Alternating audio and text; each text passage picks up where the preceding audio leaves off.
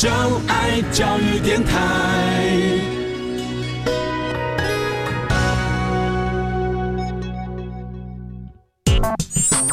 Mr. Future，请给我一点音乐。Yes sir。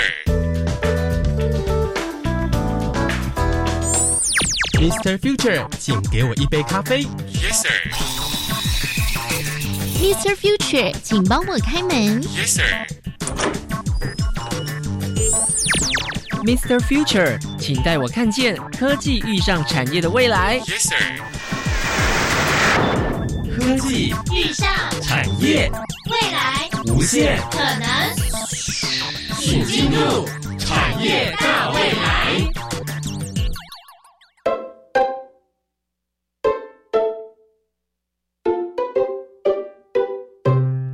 加入今天的产业大未来，我是季杰。今天要带大家走进的是茶叶产业。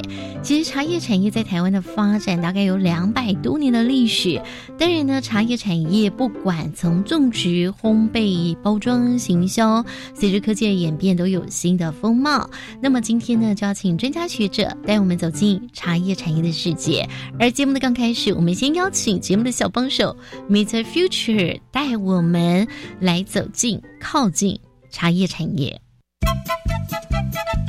Follow me，一起发现产业遇上科技的美好。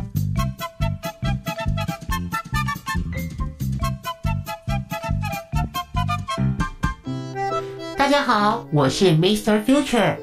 台湾茶叶发展至今大约有两百多年，虽然早期栽种的方式偏重于喷洒农药，不过近年来环保意识抬头，以及茶改厂的辅助，越来越多的茶农会使用自然农法栽种，以天敌来对抗虫害。把一些茶叶的害虫的天敌放在茶园里面，尽量去减少农药的使用管控。那现在其实台湾茶的这个农药检出率是非常的低的，可能百分之九十几都是合格的。所以说，我们的茶叶都是送到国外的检测单位去做一个国际的农药检测标准。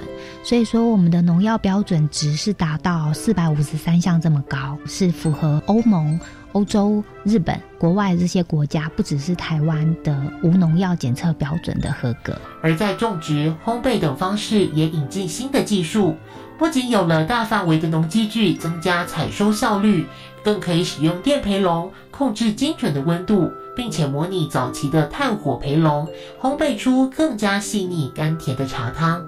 它是模拟早期炭火培笼烘焙，具有远红外线的热能的功能。因为我们用电脑精准的控制它的温度跟时间，让你的茶叶内含的物质去慢慢的做一个细腻的转换。然而，在推广新技术、新方法的过程中，茶农往往会带着害怕的心情婉拒。幸好青年茶农勇于尝试，才将新技术渐渐引进茶园。那所以我们的新的技术透过青农他们在那边实行然后，其实周围的农民发现，哎，其实这个技术或是这个设备是不错的，他们就愿意接受了。除了在技术上创新之外，利用茶的风味轮带领大家品茶，利用媒体塑造茶的新文化，或是做出新巧思，都是能够让茶走进日常生活中的重要诀窍。为的就是不让加糖加奶的手摇茶饮主导味蕾，而是能够真正静下来品尝茶的美味。茶叶的风味轮教大家如何去把茶叶的风味做一个细分，就是可以让消费者可以更简单的去了解茶叶的风味。那当你对一个东西能够很熟悉的时候，你就可以比较放胆去喝它。而且每一款茶，它透过烘焙，可以展现出来茶汤的风味会各有不同，会有花香、果香、熟果香、坚果香，或是麦芽香。喝茶从来不是长辈的专利，而应该是生活中的一部分。现在就让我们进入产业大靠近，一起来品尝茶的甘甜，认识茶叶产业。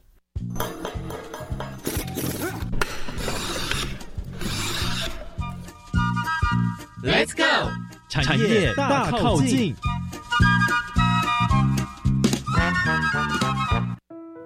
欢迎来到产业大靠近，我是方如。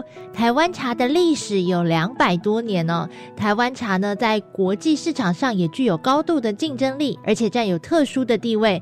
今天呢，很高兴的在节目当中邀请到了行政院农委会茶叶改良厂的陈俊良老师，在节目当中跟听众朋友们分享。老师你好。你好，首先呢，要来先请问陈老师哦，过去和现在在这个生产茶叶上面有什么不同的地方呢？其实过去比较依赖的就是人力的部分，那现在因为其实像我们茶改良厂有很多研究成果，还有技术辅导之下，其实不管是在栽培管理啦，或者制茶技术上面呢，都有很长足的进步。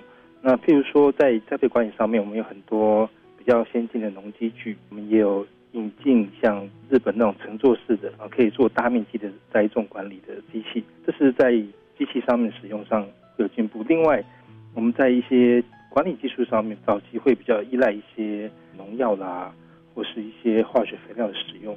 那现在我们其实已经慢慢的，调用一些对环境比较好的一些栽培管理方式，譬如说我们可能用天敌的方式，把一些茶叶的害虫的天敌放在茶园里面，或者是。利用栽培管理方式，尽量去减少农药的施用。那肥料的话，我们现在也是尽量都推广利用有机肥，这样子就不会有这种化学肥料残留的发生。所以，呃，台湾茶叶在这个农药不合格率是从九几年开始非常的努力在做管控。那现在其实台湾茶的这个农药检出率是非常的低的，可能百分之九十几都是合格的。那在制茶方面呢，就是我们也有。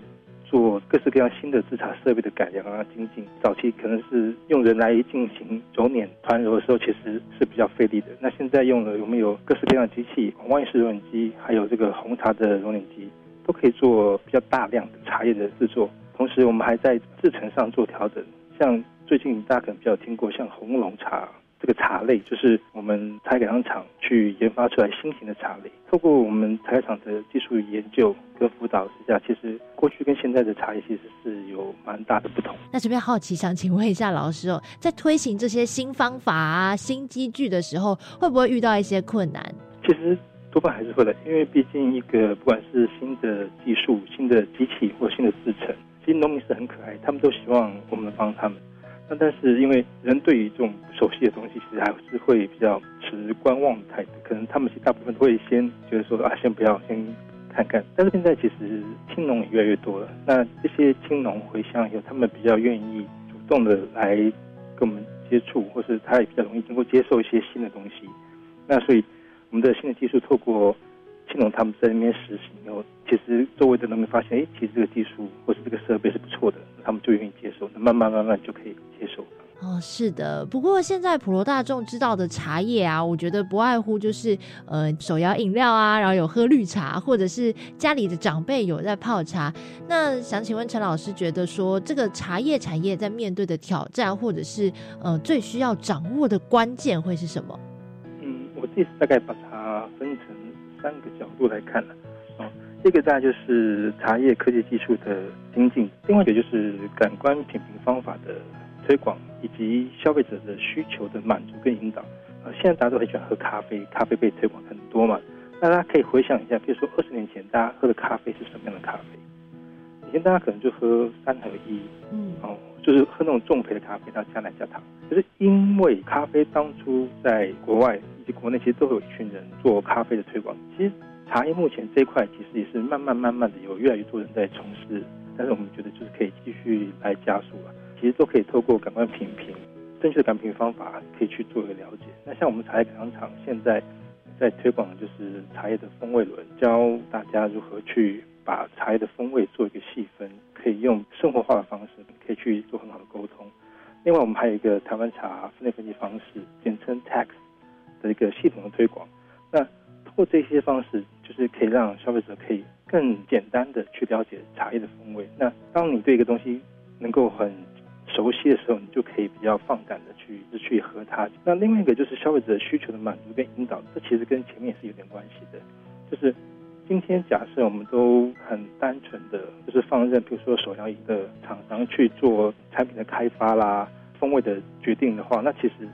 可能就会变成是，就是我们的首要饮就会大概是会走这样的路线，就可能是加糖、加水果、加奶这样子。那但是事实上，现在有越来越多的商家，他是会针对，比如说单一的台湾的特色茶，试着去把它表现的比较好。那你要让消费者知道说，其实哎，我有这样子的东西可以去追求，或是我可以其实不见得要喝那种加糖加奶的饮料的茶叶，我可以喝真正的台湾的现泡的好茶。这样的一个方式，其实让消费者去了解说，他其实可以有这样子，我们去创造他的需求，去引导他的需求。然后进而满足他，那这样的话，其实我们的茶产业应该就是可以更蓬勃的发展。嗯，就如同陈老师所说的，你喝过真正好的茶，你就会去想要多了解、多认识、多品尝，甚至是推广给你的亲朋好友，让这个品茗文化呢跟喝咖啡一样普及。那么在这边想问一下陈老师哦，就是我们消费者们可以在哪里接触到这些呃关于茶文化相关的活动或者是相关的知识呢？其实像这个的话，在我们茶叶改良官网上面其实都可以看到。你只要在网上面打“茶叶改良场”，但是请记得“业”是事业的“业”，“场”是场所的“场”。那里面其实会有很多，呃，不管是我们的研究的内容，或是一些技术转移的公告，或是一些茶叶的活动，还有包含像譬如说茶叶风味轮，其实在上面都看，可以可以看到。上面还有那个数位化的茶叶的教学，也很有趣。最后想请问陈老师，对于这个茶叶产业有什么样子的期许呢？嗯，其实我觉得就很简单，就是跟刚刚一样，我们希望我们在不管是需要用功夫泡茶去泡的这种精品茶，以及像水泡茶这种商用茶的部分，那我们都可以并进。那像商用茶部分，我们现在也在开始育成一些新的品种，看适合在商用茶使用上可以做大量的栽培生产。在精品茶跟商用茶并进的部分，同时就是让更多的人能够了解，嗯，台湾茶的风味特色跟它好在什么样的地方，希望让。更多的年轻人喜欢喝茶，不要产生这个断层。那么今天呢，就非常谢谢陈俊良老师在单元当中的分享喽，谢谢老师，谢谢您，谢谢。接下来我们把时间交给季节，让专家学者带领大家认识产业的大不同喽。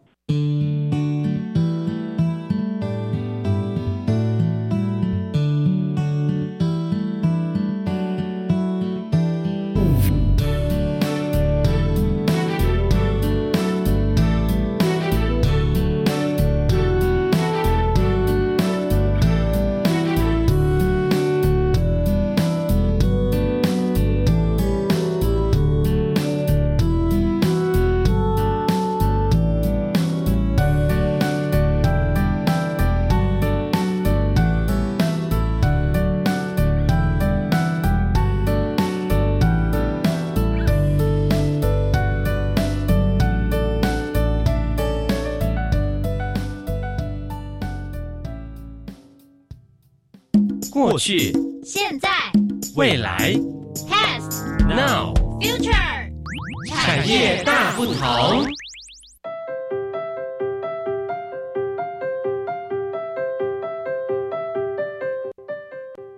所有朋友进入产业大未来的产业大不同。今天要带大家走进的是茶叶产业。茶叶产业因为科技的融入，也变得非常的不一样了。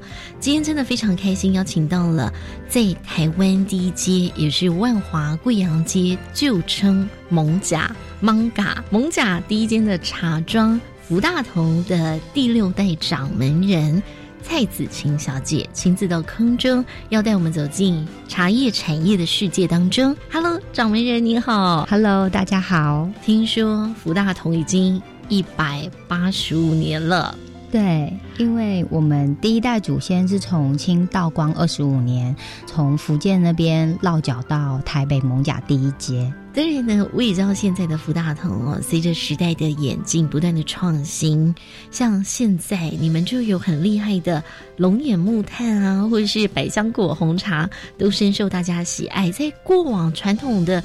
年代应该没有这样子的茶品吧？台湾早期一开始本来就是用木炭炭焙烘焙的，现在后期的话，我爸爸他是第五代嘛，他是用传统的焙笼的方式去用龙眼木炭烘焙一个茶香，那那是特殊的焙香。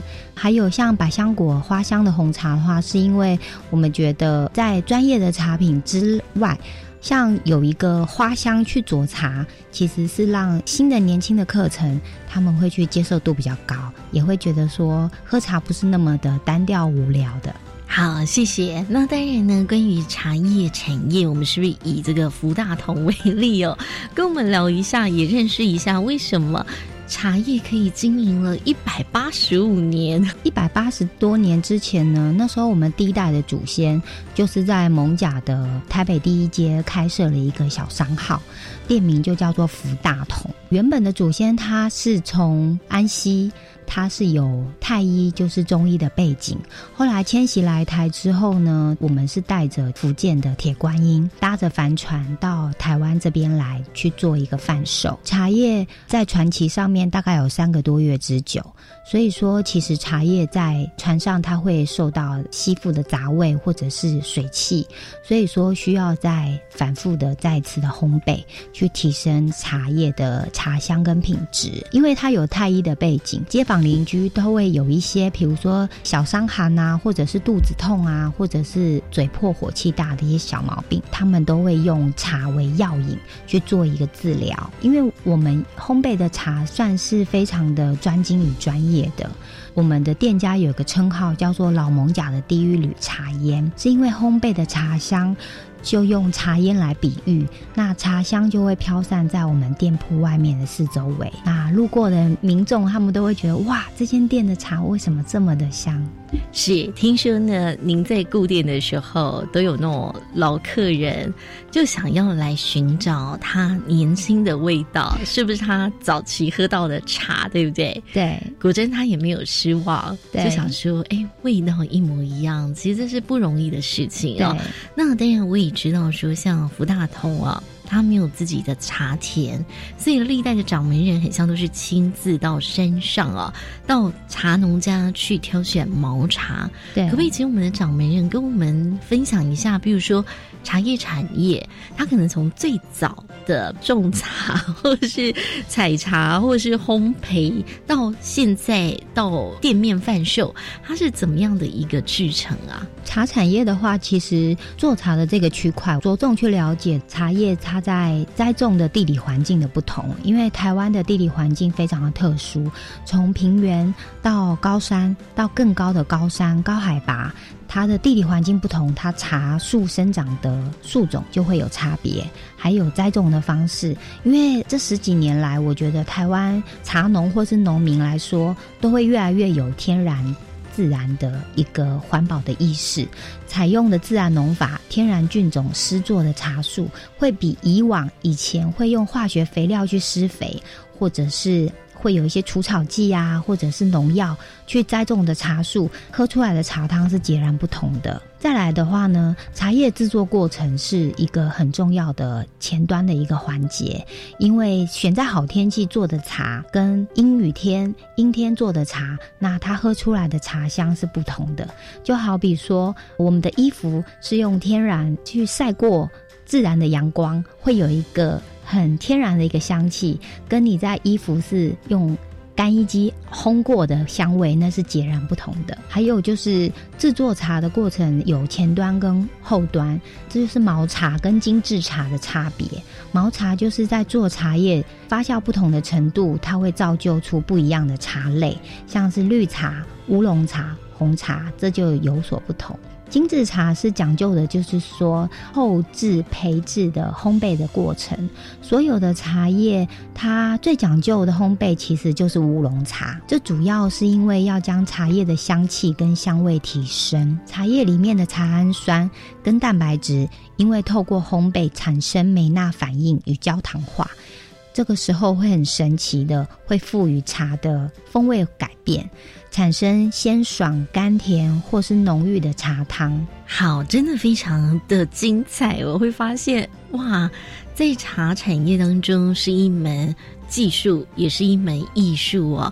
当然呢，也想问一下，就是掌门人，您刚才有提到哦，很像。茶叶制作过程要看天来 决定，天气好的时候呢，那个茶叶呢就会很棒。但是我想问问，随着科技的发达，我们现在还得要看天气吗？还是有什么样的方法可以帮助？因为现在。科技的一些改变，其实有一些制茶的过程，他们会在室内用温度的控制去改变它原本是应该在好天气需要日光萎凋，再到室内的静置萎凋，他们会去用机器的改变，这样做出来的茶叶其实它的香气是截然不同的。所以我们还是得要靠太阳，对，就会很好喝。是的，就是原始的方式去做茶，它的香气跟它的茶韵是天然的味道传承下来的。所以，纵使科技在进步哦，虽然说可以节省一些人力啊，或是时间啊，提高效率，可是呢，像一些。该是比较原始的步骤，我们还是希望说能够还是回归到自然这样子，对，这才会是最最最纯正的好味道。当然，掌门人也想请您跟我们聊一下哦，茶叶产业从过去到现在的演变，很像有四个时期，是不是啊？跟我们分享一下吧。对，因为台湾茶叶发展至今，其实大概有两百多年。这跟台湾的人文风俗其实有密不可分的关系。其实从清朝到日治时代，茶叶是最大生产跟出口的品相之一。从更早之前的话，其实是从荷兰统治台湾的时期，大约是十六世纪的时候。那时候荷兰人他们就发现台湾的地理的自然环境。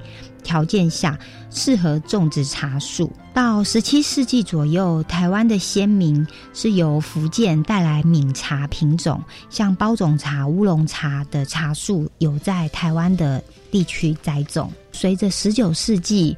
开始那时候有《天津条约》的签订，台湾茶叶开始走向了外销。到日治时代的时候，其实是外销最鼎盛的时期。日治时代大力推广的其实是红茶的种植，那时候对国外所称的就是 Formosa Tea，就是外销欧洲到美洲的地方。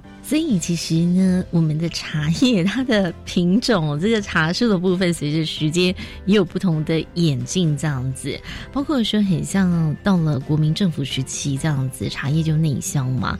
所以我们的茶叶很像慢慢的也到高山去种植，是吧？对。在台湾有哪些地方可以看得到？从国民政府时期之后，台湾的茶叶转为内销，大约是在一九八零年代左右。那时候茶叶开始越种越高山，以前是在平林比较低海拔的地方栽种，那时候已经开始从嘉义的眉山、庐山、雾社，而且陆续一直往高海拔的地方种植到两千公尺左右的梨山，到更高的大屿岭都有。所以呢，我们的茶叶不止栽种嘛，我们还要烘焙它。那你们家就有这个？培龙间，然后听说呢，您的爸爸很像呢，小时候就跟这个祖母学习烘茶，而且这个培龙间很辛苦哎，很热，只要进去一定是汗流浃背这样子。可是随着科技进步，是不是现在不用这么辛苦啦？不用流那么多汗了？其实还是很热，只是说因为我们用了科技的改变，其实跟早期的传统焙茶的方式就不同。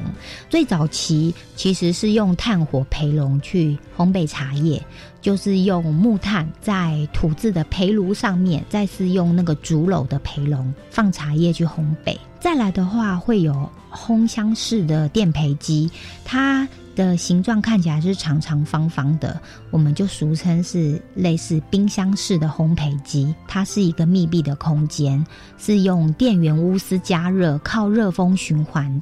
可以控制温度跟时间。后期的话，还有的就是电培笼。电培笼其实它是模拟木炭的烘焙跟电培机之间的这种烘焙的方式，它就是在更新式的一个烘焙的方式。到现在的话，我们采用的是新式的远红外线培笼烘茶机。它这个特殊的在于，我们用电脑程式精准的控制我们要的温度。跟时间，它是可以模拟木炭燃烧产生的远红外线热能，而且热能是具有穿透性的，所以说深入到茶叶的内层，烘焙出来的茶汤会更细腻滑顺、甘润香甜。好，所以科技的融入其实也是对茶叶产业是有帮助的哦，因为这边可以知道，哎，是更细腻滑顺。甘韵香甜，也是更好喝。对，我们下阶段继续请我们福大同第六代掌门人继续在空中陪伴我们啊。那我们等一下马上回来。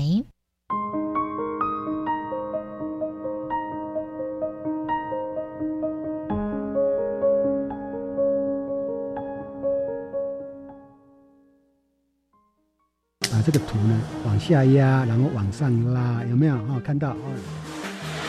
这边磨的时候要小心。薪火相传，梦想起飞。我是陈凯，我是小莹。选气质，好好读，有前途。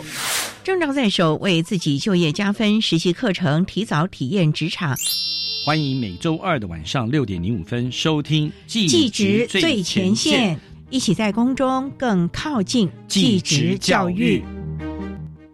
我的未来我做主，微电影竞赛开始征件喽！赞！我们赶快来准备剧本，寻找演员，筹备团队。好棒哟！这次两大主题分别是防治毒品以及防治霸凌。我们只要在六月三十号前制作完成七分钟内的创意微电影，就有机会获得奖金，又可以走红地毯，接受掌声和欢呼哦！耶！以上广告是由教育部提供。你会晓讲台语无？感觉挑战用台语吟唱东西宋词。全国高中职同学请注意，由益美文教基金会主办的二零二一蒋渭水台语汉诗吟唱赛开始受理报名喽！即日起至七月三十日截止，第一名奖学金高达二十万元。详情请上网搜寻“二零二一蒋渭水台语汉诗吟唱赛”。加外加外，阿玛波拉，扎根格玛西卡斯达斯，的加古拉布古列列。大家好，我是来自台东的胡代明，这里是教育电台。那罗哇那咿呀那呀哦哎呀，那是你呀鲁玛的呀恩哦，朋友们就爱教育电台。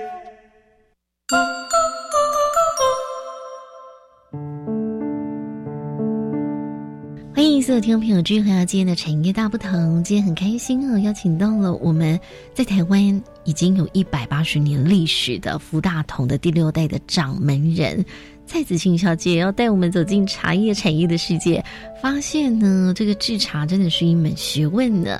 当然呢，我们的掌门人你好，Hello，大家好。好的，随着科技的发达，我们的茶叶产业也是不断的与时俱进哦。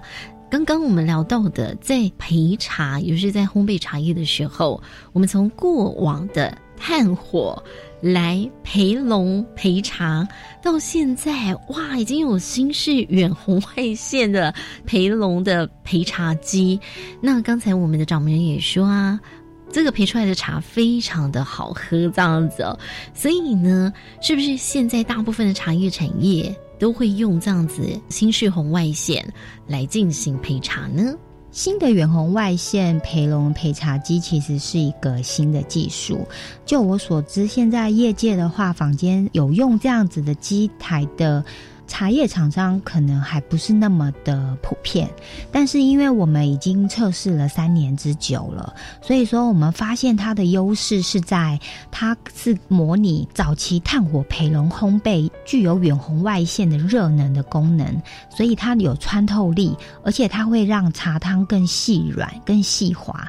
它还有一个优势就是说，因为我们用电脑精准的控制它的温度跟时间，可是其实烘焙的时间反而拉。的更长，因为我们会是用五度或是十度拖长的时间，让你的茶叶内含的物质去慢慢的做一个细腻的转换。福大同现在有这样的新式远红外线的培笼焙茶机，请问最早的炭火培龙？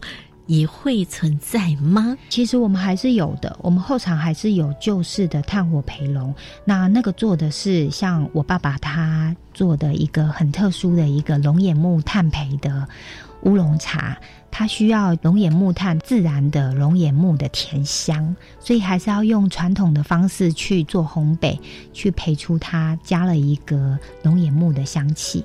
哇，所以传统跟现代是可以并存的这样子，然后可以有不同的这个口味来提供给我们的消费者，所以呢，想找过往味道的朋友们还是找得到。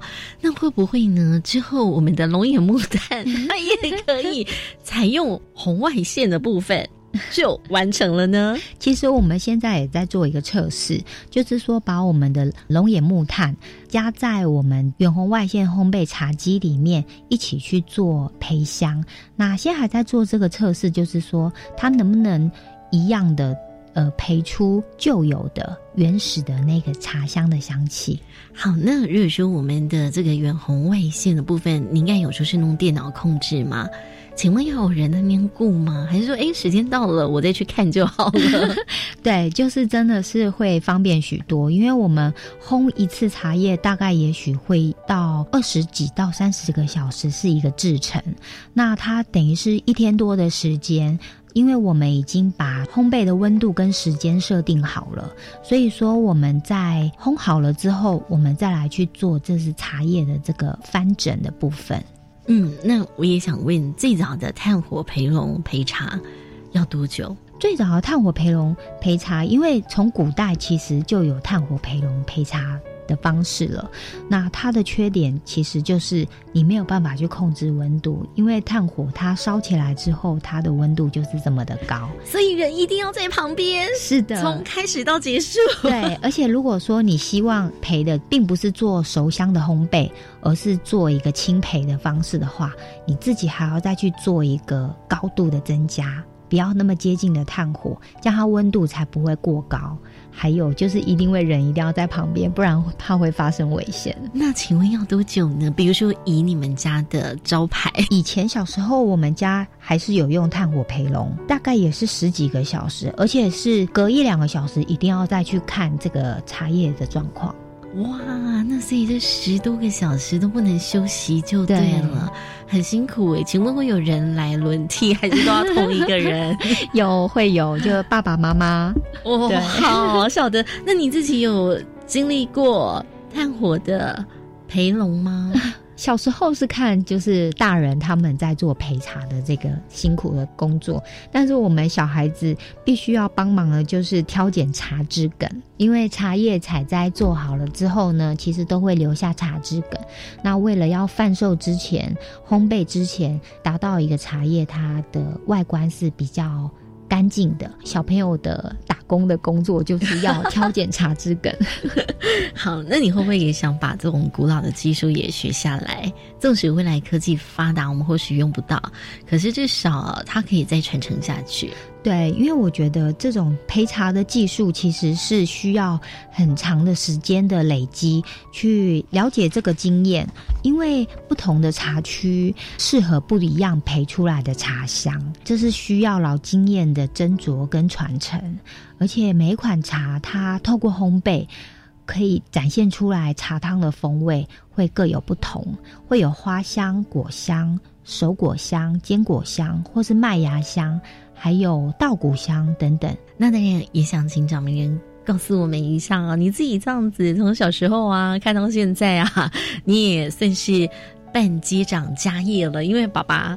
还没退休，你已经进来了，所以第五跟第六代共同在经营福大同嘛。那你的感受就是说，科技对于这个茶叶产业它的转变哦，可能从种茶或是陪茶到后面的贩售，是不是有什么不同？早期的栽种方式的话，其实还是会偏重于喷洒农药，有一些化学肥料的栽种方式。这十几年来，我觉得台湾不管是茶农或者是一般民众的意识的抬头，都会觉得回归自然。那与虫草共生的地理环境，其实才是最好的。现在的茶叶栽种方式，也越来越多的茶农都是用天然菌种施作，在自然农法的方式去栽种茶叶。在包装上面的话，因为早期的台湾茶，像我们小时候的印象中，就会觉得说，家里或者是大人在泡茶的时候，茶叶很大一包。大概是半斤那么大一包的茶叶在泡茶。那现在的话呢，因为我们都是讲求，就是希望说，今天茶叶它是会是在比较小量的包装，也不是那么老派老气的，好像茶叶的包装上面一定写个茶字，或者是颜色看起来会是比较沉稳、比较老一辈的人的包装。其实现在坊间也非常非常多，就是有一些新式的一些设计在包装上面。再来是陪茶的部分，最最早是用炭火焙笼烘焙茶叶，再来是研发了有一个像电冰箱式的焙茶机，再来是电焙笼。现在有最新的科技研发的就是新式的远红外线，而且可以搭配电脑的程式去做焙茶的设计。好，随着科技的演变，我们还是有好茶可以喝。当然，除了茶叶本身之外，它还可以有周边的商品，比如说今天我们的掌门人就带了他们研发的茶饼干，哇，好酷哦！以及呢，他们家有好多的文创商品，都是出自于掌门人你的点子哦。我们下阶段呢，再好好的请你来跟我们做分享哦。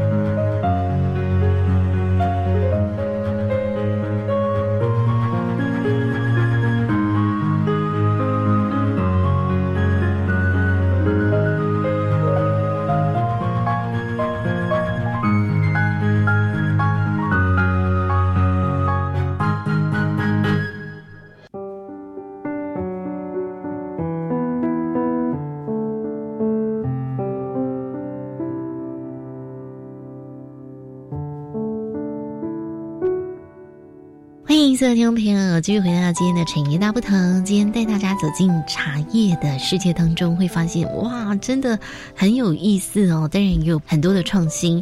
今天很开心邀请到了在我们蒙甲的第一间的茶庄，已经有一百八十五年的历史，也就是福大同，我们很年轻的第六代掌门人蔡子晴。Hello，掌门人你好。Hello，大家好。好，我们的掌门人，因为你本身本来没有在家里面来准备接掌你们的茶行，什么样的因缘际会让你决定你要接下这个传承的使命？这个过程还蛮有趣的，因为我之前一直以来都是在外面做我比较喜爱的工作，然后是在三年前的时候，我爸爸他有一次他找我，他跟我说，他希望我可以把他的一些茶叶的专业的知识，还有他的一些想要叙述下来、留下来文字类的东西，希望我可以帮他写下来，帮他做一些拍照。后来我觉得，既然都已经把他的专精的东西记录下来了，我干脆就帮他架了一个网站。所以就从那时候开始，既然要写网站，我觉得头都洗下去了，应该要写得更细腻、更专精，我们家专属的茶叶的知识的这个部分。所以说，我就把工作辞掉。就回到家里去，一边帮忙一边学习，因为这个真的是要从头开始。哇！结果你变成爸爸的大帮手，因为我知道你也帮助这个研发新品的茶口味，就是我前面讲的百香果的花茶，很像听说也是台湾最早把花茶的概念融入传统茶叶哦的店家这样子。我想问问，就是说，哎，你怎么会有这样的一一个 idea？其实这算是一个很大胆的。创新跟尝试，哎，因为想买花茶，绝对不会去传统的茶叶店。对，因为那时候其实也是一个很巧合的一个因缘机会，就是我跟我爸爸上山去做茶的时候，采摘茶叶。那时候刚好冬季在做冬茶的时候，我们住的民宿是一对退休的茶农的老夫妇，他种了一排花，那个香气非常的迷人。后来我就是觉得，因为它的花瓣很漂亮，它是一个鲜艳的亮橘色，然后我就。在这样子的机会 辗转的，我把它就是做了一些尝试，也配了我们的茶叶之后，我发现它的茶汤是比较符合年轻人会去接受的茶品，因为它会带了一个百香果的香气。其实那个花是万寿菊，但是我让它去结合了我们的红茶跟我们的乌龙绿茶，就有了一个新的新鲜的一个茶叶的体验的感受。哇，太神奇了！明明就不是百香果，可是你的名字可以把它取名叫做百香果花香。哇，好，所以真的闻起来就是百香果香气的感觉。对。太棒了，而且喝起来是非常温润顺口，而且是没有咖啡因的这样子。它咖啡因非常的低，因为它还是佐了茶嘛。因为我自己做了很多的调配的比例，太棒了。可是听说这个量。比较少，因为我们种植在无污染的那个环境里面的话，其实夏天开的花会容易有虫咬。那虫咬的话，花瓣其实就不是那么的漂亮。还有它需要经过很多繁复的手工，日晒再去做干燥。所以说，我们一年只采制一次，就是在冬季。所以说，这个算是就是我们每年的限量的商品。是好的，当然呢，很像也要得到这个台湾自然农法的认证哦。其实一路都不容易，而且你们的茶也通过了茶叶安全的检测，比如说都很符合台湾、美国、欧盟、日本的食品标准这样子。对，这个可能跟过去也是不太一样的。我们既然已经希望喝茶的消费者，他会对于我们的茶品、我们的茶类的品质是有。安心的保障的，所以说我们的茶叶都是送到国外的检测单位去做一个国际的农药检测标准，所以说我们的农药标准值是达到四百五十三项这么高，是符合欧盟、欧洲、日本、国外这些国家，不只是台湾的无农药检测标准的合格。太棒了！这个传统的茶行竟然可以跟得上我们世界的趋势，真的太厉害了。好，那当然呢，也想问一下我们在行销的部分，因为我知道。第六代掌门人，你自己专精的去设计，所以你不止把网站改版了，你也把行销的方式，包括说文创商品，都放进了我们的一百八十五年的老店里面。对，因为我的性格会觉得说，如果有一些新鲜感的东西的话，可以就是让一般新的消费者不会觉得说喝茶好像就是老人或者是年纪很大的人才会去接触的，所以。说我做了一些小改变，比如说就是茶香去做的茶饼干，然后还有就是像刚刚介绍的，就是百香果花香的茶，还有就是我们挑拣的茶枝梗。其实茶枝梗茶叶本身就是一个除臭防潮的产品，我把挑拣出来的茶枝梗，其实那是比较没有什么作用的。然后我我设计了一个小小的一个袋子，上面就是有可爱的。图案可以去当做就是柜子里面，因为台湾的气候是比较偏潮湿的，柜子或是鞋柜或者是鞋子，你可以放在里面去当做一个除臭包，然后它又可以吸湿防潮。好，你们的行销也很酷，在我们的生活当中，不管什么样的管道。都可以有你们的行销的平台，就是透过架设网站、网络、Instagram、FB 的社团写了这些的资料，是希望让更多的人了解茶叶的区别、泡茶的技巧。还有各种不同茶叶的特色。因为我觉得现在的成熟的网络环境，大家都会透过网络去了解更多的知识，他们可以有所选择，懂得环保意识，还有重视食品的安全。他可以多看到一些知识的分享，他可以更了解，不只是我们店家。不只是我们的茶叶，还有就是一个茶叶的一些观念的理念，可以去做了解。哇，我发现福大同真是很有社会责任的店家，不只要销售，还重视我们知识的传递，太棒了。当然，也想问一下掌门人，您觉得未来茶叶产业它的走向跟发展趋势会是什么？像我们福大同是取之于台湾自然农法栽种的茶园，虫草共生的自然环境，茶叶的品质才够安全，不只是希望让消费者喝了安心，再来就是说像。华人在喝茶的历史，其实算起来有五千多年的历史了。既往一直都是跟艺术、文学、书法、绘画，或者是禅宗、宗教方面都会有一些连结。其实茶的体现都是在你我日常生活之中。跟着生活作息喝茶，也可以让不同年龄层接受的方式，像是早餐茶、午餐茶、下午茶、晚上的餐后茶，喝茶其实是生活的一部分，也可以结合养生。在未来的走向的话，我觉得可以赋予茶叶的价值，不再是有喝茶好像就是老人在喝的刻板印象，可以借由传播的媒体、网络塑造茶的新文化，可以取代酒跟咖啡的角色，提升自己茶叶品牌的独一无二的特色，也是非常好的一个方式。比如说特色培香，或者是新的创意的包装，茶跟食品结合可以融入生活，不是让人觉得喝茶就是这么的单调。是的，所以茶跟食品，这就是你刚才说的，我们有茶饼干哦。那当然，你们的家里的创意的包装提袋都是全新的，就是有不同的新风貌这样子。那最后。对于茶叶产业发展，你有什么建议呢？因为台湾是一个海岛型的气候，高山的日夜温差造就了台湾乌龙茶举世闻名的特色。我们当然是希望未来可以更提升茶园的安全管理，制作出属于台湾最有特色的茶。好的，当然我们还是很重视这个健康哦。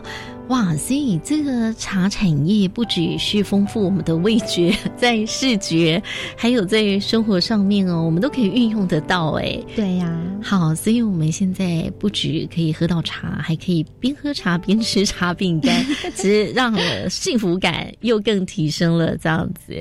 那今天呢，也非常谢谢我们的第六代掌门人哦，亲自带我们走进了茶叶的世界当中，谢谢您了，谢谢。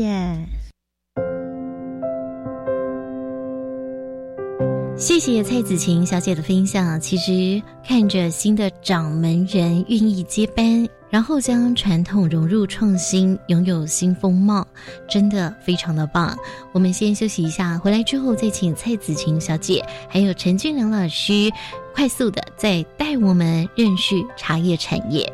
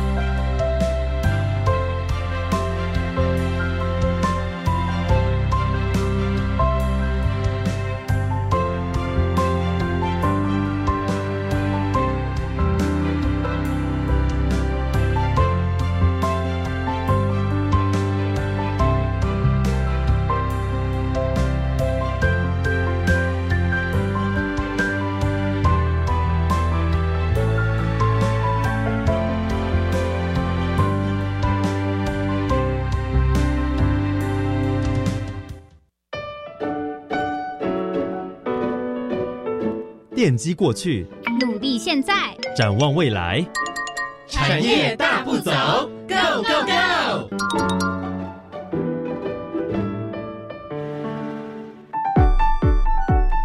大家好，我是 Mr. Future。最后用快问快答，请业界达人与专家学者分享产业的现在、过去、未来。Ready Go！请问产业的过去是？最早期的话呢，其实栽种茶叶。是用人工采摘的方式，然后用人工的手工的去揉捻，在茶行里面呢，其实就是做好的茶包起来之后包装跟贩售，比较没有那么着重于在于茶叶的店家的特色，还有包装的设计，还有漂亮的一个形象面。他们的茶叶过去呢是以这个。福摩沙乌龙体来闻名全世界。后面因为竞争方面，所以它面临了很多的压力，所以有很多转型，包含变成薰花茶加工啦，以及这个轻量型调音包种茶的问世。后来变成红茶出口导向跟绿茶出口导向，最后变成我们国内的消费市场导向。但是也因为这样子，所以促成了现在我们台湾茶在乌龙茶上面非常的在世界上有一个独特的地位。请问产业的现在是？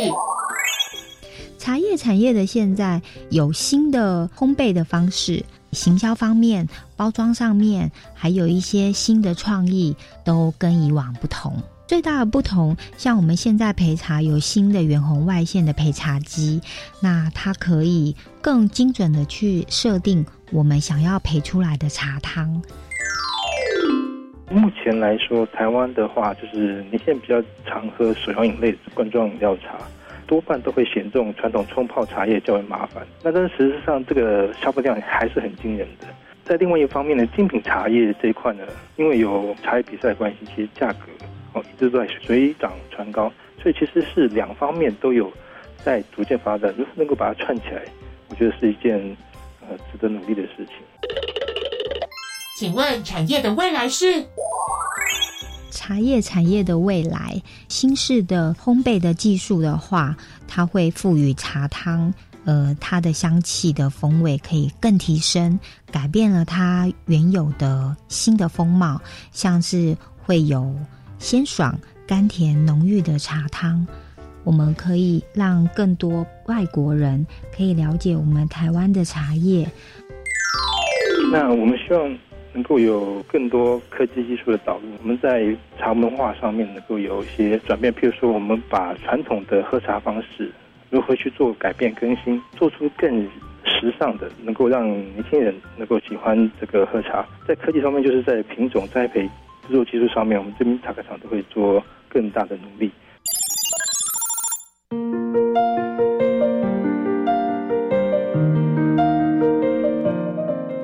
今天再次谢谢蔡子晴小姐，还有陈静良老师。真的，茶叶不是老年人或是长辈的专利，年轻朋友也可以一起来靠近茶的世界，并且呢，将茶变成生活中的一部分。那也期待未来台湾的茶也可以进军世界。好的，这就是今天的产业大未来，我们就下次见喽。我是陈俊良。期待未来台湾茶产业能够蓬勃发展，消费者能够轻易的透过不管是书籍或是游戏或是各式各样的平台，能够取得正确的茶叶知识，懂得分辨好茶，欣赏品饮好茶，持续消费茶。我是福大同茶庄第六代掌门人蔡子晴，我期待未来茶叶产业能够吸引更多外国朋友认识我们，喜欢这片土地，接触台湾的生活文化。喝台湾茶，品茗它的芬芳，这是台湾独一无二的内涵。